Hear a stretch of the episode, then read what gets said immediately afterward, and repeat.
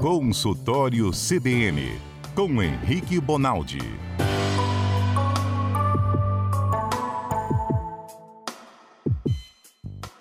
Oi, doutor Henrique, tudo bem? Agora sim.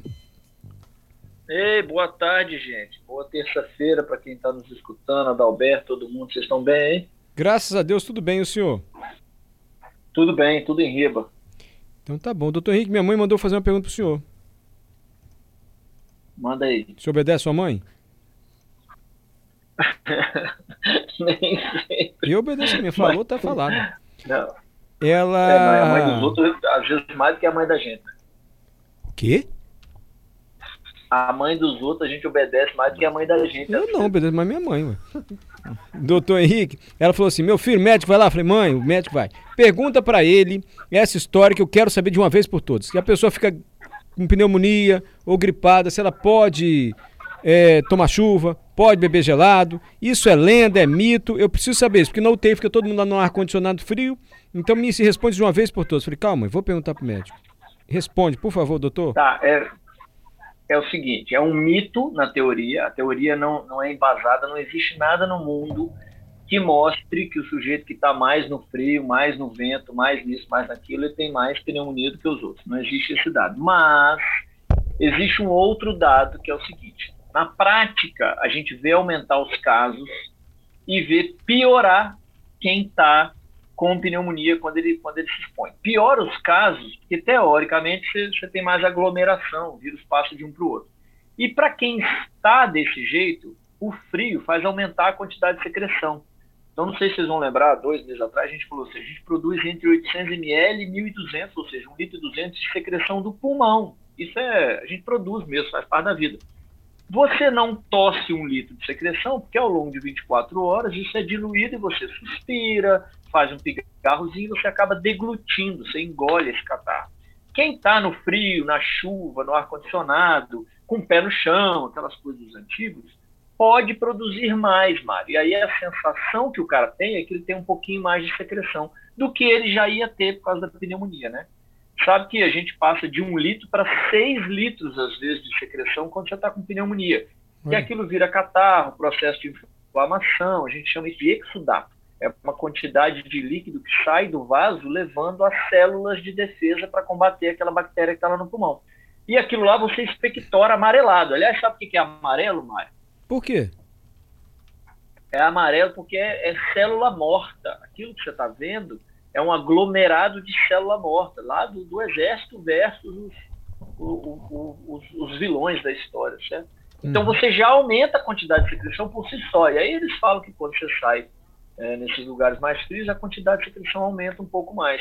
Por isso que quem tem sinusite prefere ficar no calorzinho, porque o cara produz um pouco menos de secreção, porque o nariz dele fica um pouco menos irritado, porque o frio irrita a, a mucosa do aparelho respiratório, né?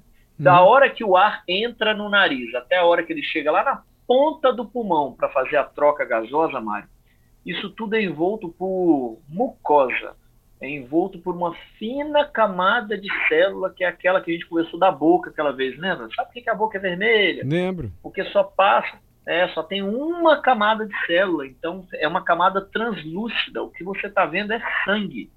É a mesma coisa, essa mesma mucosa, ela vai aí 40, 60 centímetros de um tubo até chegar lá no cantinho do pulmão para fazer a troca.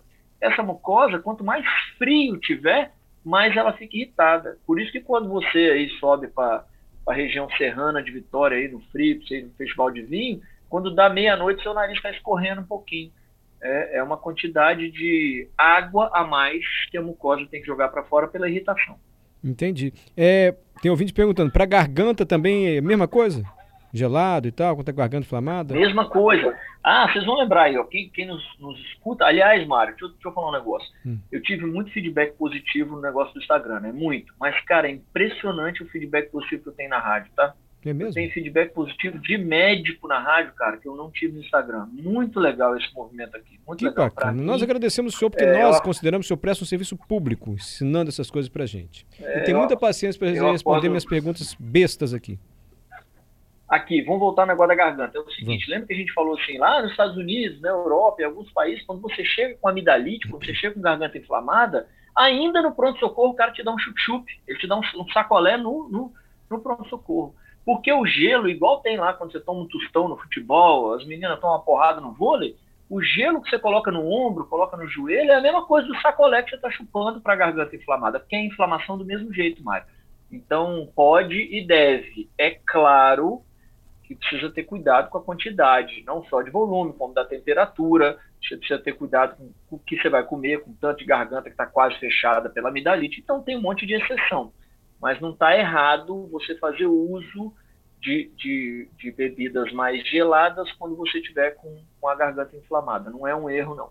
Tá legal. Eu posso responder nos ouvintes? Se a gente conseguir, a gente chega a gente nos instrumentais da medicina? Posso, doutor? Claro, com todo o prazer do mundo. Primeiro, um agradecimento a Sandra Frasson pela gentileza da mensagem. Sandra, li atentamente aqui a sua mensagem. Obrigado. Álvaro Jairo, é, de vez em quando me dá uma dor no tórax. O que, que eu tenho, gente? Me informa aí, doutor. Dor no tórax. Espinhala caída, Álvaro. Isso aí não tem. Isso é espinhala caída. Fala sério agora para ele, é, doutor. doutor. Aqui, dor torácica, que é isso que ele está perguntando, dor no peito. A gente está falando seguramente de mais de 20 causas no mundo de dor no peito. Da, da mais simples, como por exemplo uma herpes. Já viu falar em herpes zoster? Já, o senhor falou rapidamente. Bolhas, é. é. faz uma faixa de bolha no, no, tórax do cara. Até, por exemplo, dor muscular. Inventei de entrar na academia segunda-feira, dezembro, quero ficar forte para janeiro.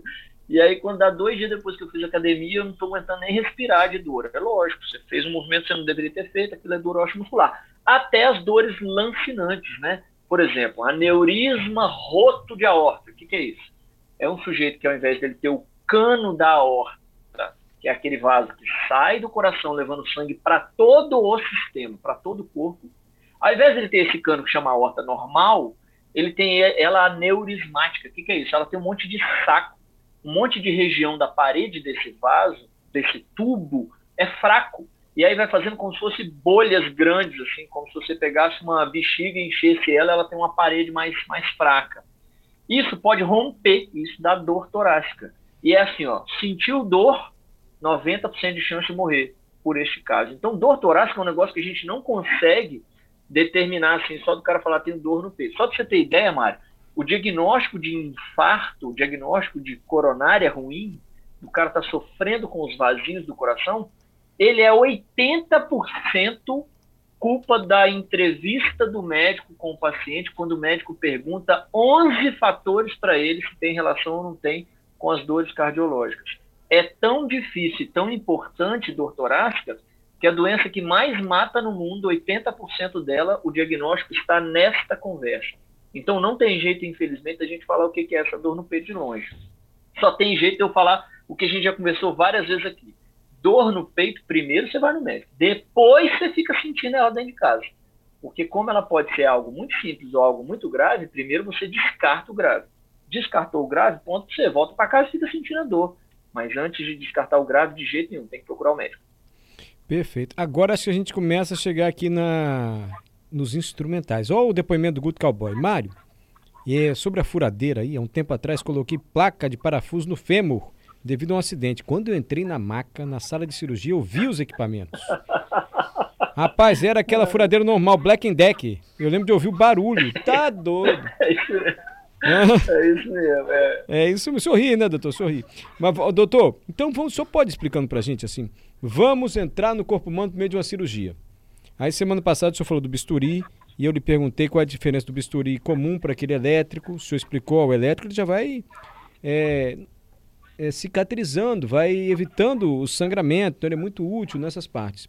E eu me lembro que o senhor explicou também, o sujeito vai metendo bisturi não, ele vai por etapas, pelas camadas da pele. O senhor pode fazer um resumo para a gente, usando os instrumentais numa cirurgia, vão abrir a barriga de uma pessoa, vão abrir o quê? Bom, primeiro deixa eu contextualizar para todo mundo entender que cirurgia não é assim. Ah, eu estou passando um feriado em Itaúnas, tem uma, uma tesoura aqui da, da, uma marca aqui de, de, cortar tecido, e eu tenho um amigo meu que caiu aqui do lado, teve um trem, vou abrir a barriga dele, vou conseguir. Não é assim. Cirurgia é um ato, Mário, que compreende três tempos grandes. Um chamado pré-cirúrgico, o outro chamado cirúrgico, que é o ato cirúrgico, e o outro pós-cirúrgico. Ou seja, para você operar, primeiro você precisa de um bom diagnóstico, uma boa localização do que, é que você precisa operar. Você precisa de passar pelo cardiologista, precisa passar pelo anestésio, para o cara falar para você assim, eu sei o que está acontecendo com você, eu sei como resolve e você tem condição de aguentar a cirurgia. Caso contrário, você não opera o cara. Porque ou você perde ele na mesa, porque ele não dava conta, ou você vai fazer uma cirurgia que era para durar uma hora, durar sete, porque você está procurando dentro da barriga dele o que você não achou antes. Então, cirurgia não é um ato simples. Inclusive, isso é um grande motivo de discussão, porque cesárea, por exemplo, é considerada uma cirurgia de risco intermediário, de, de moderado porte, vamos dizer assim. E, e, tem uma briga danada dos obstetras aí em relação a pagamento, judicialização, condições de trabalho para fazer uma cesárea, porque cesárea foi ficando ao longo do tempo, a coisa foi prostituindo um pouco, sabe? O povo foi achando que cesárea é um ato qualquer. Então, a primeira coisa que a gente precisa pensar é que não é todo mundo que pode operar. E também não é qualquer cirurgia que você fecha o buraco que você abriu e manda o cara embora para casa. Tem cirurgia, Mário, que é já, já se conta o tempo de sete dias na UTI, pra você ter ideia. Nossa. Você vai, você vai, é, você vai destruir tanto o corpo do sujeito que ele vai precisar de uma semana, 24 horas por dia, checando a cada hora se ele urinou, você está com febre, qualquer frequência, quantidade de saturação, como é que está o ventilador mecânico, ele está respondendo ou não. Você tem um checklist de 20, 30, 40 itens que é medido a cada hora, 24 horas por dia, 7 dias por semana tamanha agressão. Então esse é o primeiro ponto. Então, doutor, rapidinho, ato, me perdoe, é, só para ter pressão homenagem, então o médico é cirurgião, assim, formado, especialização em cirurgião, e ele deve ficar um tempo a mais na faculdade ou na, na residência, fica para ele ter... Porque é, é, muito, é, muito, grave, assim, é muito importante é, o trabalho dele. Ô Mário, todos nós que você escuta o cara falar assim, que o fulano não é médico, ele é, ele é tal coisa, ele é oftalmo, ele é cardiologista, é ele é anestésio, ele é ele é intensivista. Quando, quando a gente não fala a palavra médico e fala direto da especialidade, esse cara fez seis anos de medicina.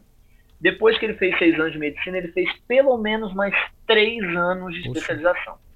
E esses três anos não é uma especialização que você acorda às sete horas da manhã, entra na faculdade sete e meia e sai meio dia e meio. A gente está falando de 120 horas por semana, 140 horas por semana. A gente está falando de um mínimo exigido pelo MEC de 60 horas por semana. Ou seja, ele entra 7 e sai às 19 de segunda a sexta, pelo menos, durante esses três anos com 30 dias de férias. E tem gente, Mário, eu, por exemplo, fiz quatro anos. Tem gente que faz sete anos. Nossa. Tem gente que faz nove anos. É, quanto mais o cara. O cara que mexe na ponta do dedo direito indicador para tal lesão. Esse cara fez, além da residência, ele fez vários fellows, que a gente chama, que ele vai acompanhando um médico especialista só naquilo ali. Então Sim. é um árduo trabalho.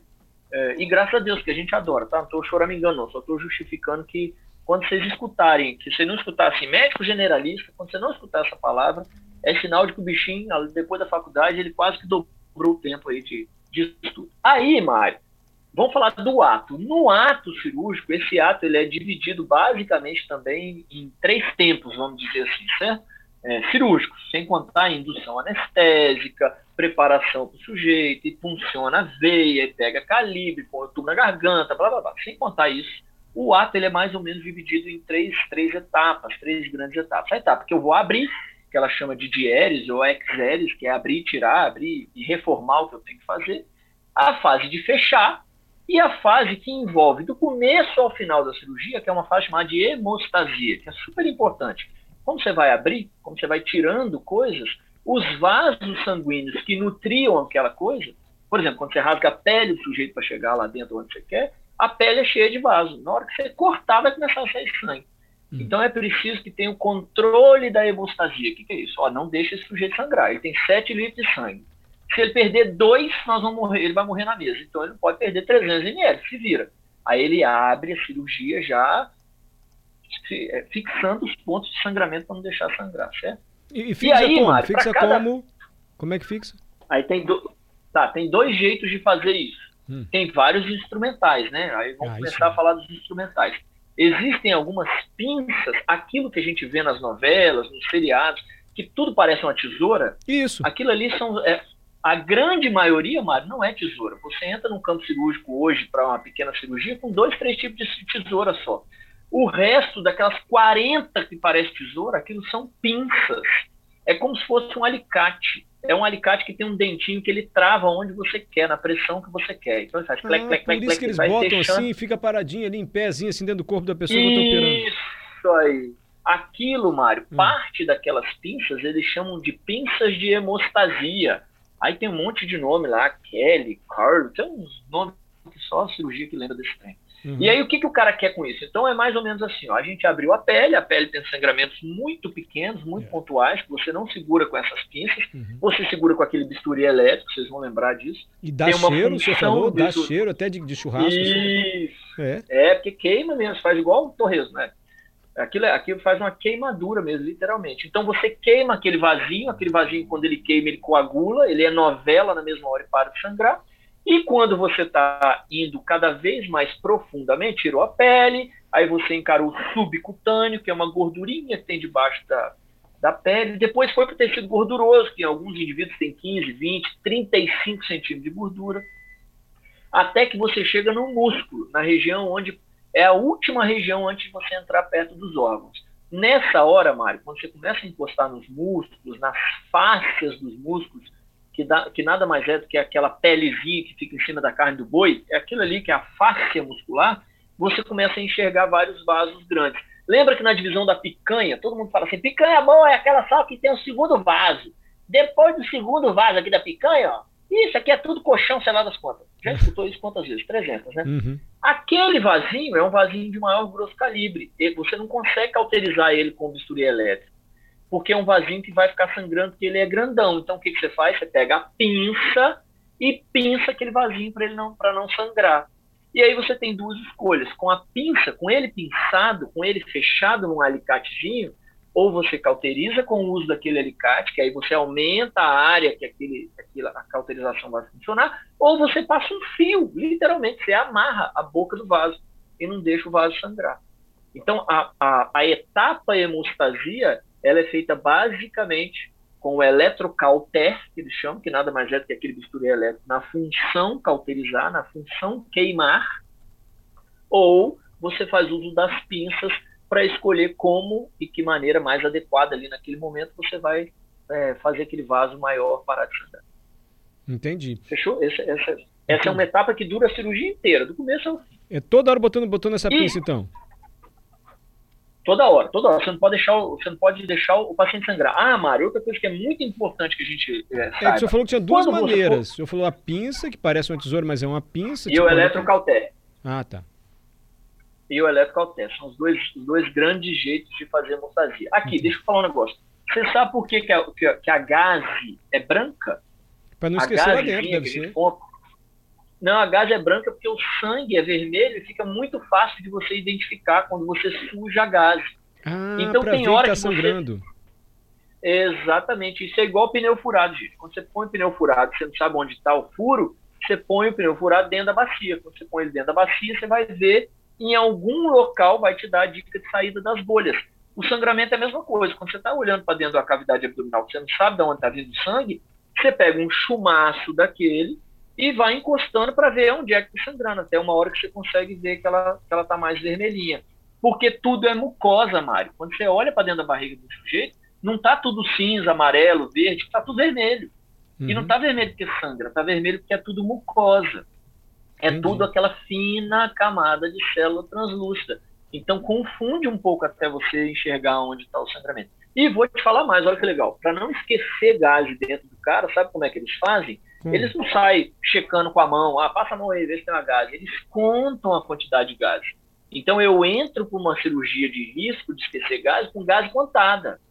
Doutor Henrique, eu não, né? Eu, eu não, porque eu não opero não, mas quem entra faz já. Doutor Henrique, nós temos 60 gases. Beleza, não tem problema não. No final da cirurgia, Mário, antes de fechar, eu conto 60 gases.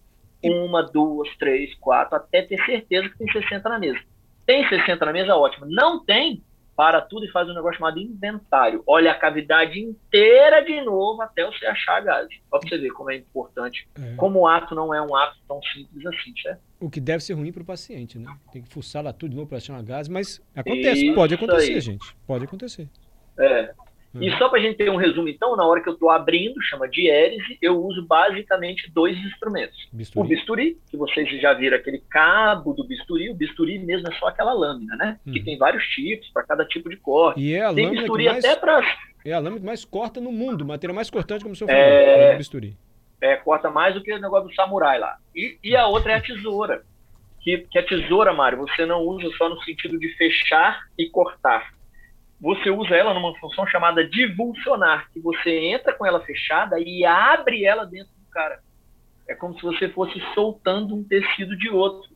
Lembra que a gente falou na vez passada, na terça-feira passada, que a gente vai fazendo as coisas por planos? Sim. Pele, depois subcutâneo, depois gorduroso. Para cada momento desse, você vai divulsionando o tecido, separando um tecido do outro. Separa a pele do subcutâneo, separa o subcutâneo, não sei o que, separa, E separa, depois ela separa. cola de É novo, fosse pode ficar separado, não? Depois cola de novo? Não, depois, depois cola de novo, graças a O próprio E aí, organismo fim, que vai, tá vai dando- juntando. Isso, ele, ele na hora que você acaba, na hora que você faz essa terceira e última etapa que nós vamos falar aqui agora, isso se junta depois. Ou junta em três horas, porque foi simples, ou junta em sete dias de UTI, porque você ficou lá. E a última parte, Mário, só para todo mundo saber, é uma parte que eles chamam de síntese, que nada mais é do que voltar a costurar. E aí você usa basicamente três coisas: uma tesoura, a agulha com a linha, que a linha já vem na agulha, não precisa ficar caçando ela igual, igual costureira, e um negócio chamado porta-agulha, que nada mais é do que um alicatinho que tem uma baita de uma pressão que ele segura a agulha na ponta, para que o cirurgião corra risco de se ferir lá na hora, certo? As coisas são feitas à distância, o cara fica pelo menos 10, 15 centímetros de distância da agulha, só com o instrumental para ele conseguir fazer a sutura e finalmente finalizar a cirurgia. Ai, doutor, que legal sua aula. A gente vai voltar semana que vem, porque há outros instrumentais ainda. Eu só preciso que o senhor me explique agora é, como é o nome do profissional. Instrumentista? Como era a dúvida que a gente tinha, Álvaro? Instrumentador. Instrumentador ou instrumentista? Instrumentador. Instrumentador. Instrumentador.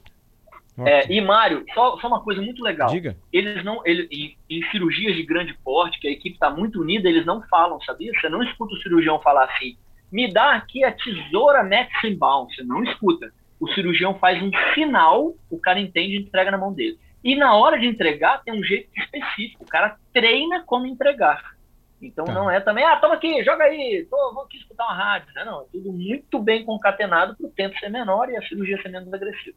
Ah, então é por isso que tem o instrumentador, então, porque o cirurgião não pode perder tempo procurando as coisas ali, né? Senão piora. Não, não é de que ele é folgado, Não, não. e que- Mário, Hum. Cirurgias de grande porte, você tem três, quatro instrumentadores, às vezes para dois cirurgiões, porque a velocidade com que o cara precisa trocar é muito rápida. Caso contrário, só para você ter ideia, tem cirurgia cardíaca que demora oito horas. Cirurgia de transplante de fígado demora de 8 a 12 horas, chega a trocar a equipe cirúrgica. Nossa. Então você precisa de gente para ajudar esse cara. Se, se só preocupado com o app ele demora 12 horas, imagina se ele tivesse que achar a tesoura. Entendi. Ô, doutor, obrigado, viu? Semana que vem a gente continua, pode Parte ser? dois. Ainda não chegamos à furadeira. Furadeira. Aquele negócio Fechou. Gente, afasta a costela também. Fica- Ah, Tem um, não tem um equipamento que afasta a costela? Afastador, Isso. Vamos aprender mais semana que vem, combinado?